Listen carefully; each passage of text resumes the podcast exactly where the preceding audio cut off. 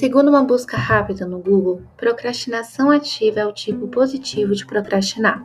Aproveitar a procrastinação para fazer outras tarefas úteis, como lavar a louça, priorizar pequenos ajustes em outros projetos, limpar o banheiro, mandar um pix para aquela sua amiga que você não fala há tempos, gravar um podcast. E é assim que surge o Procrastinação Ativa, um podcast para quem tem o que fazer.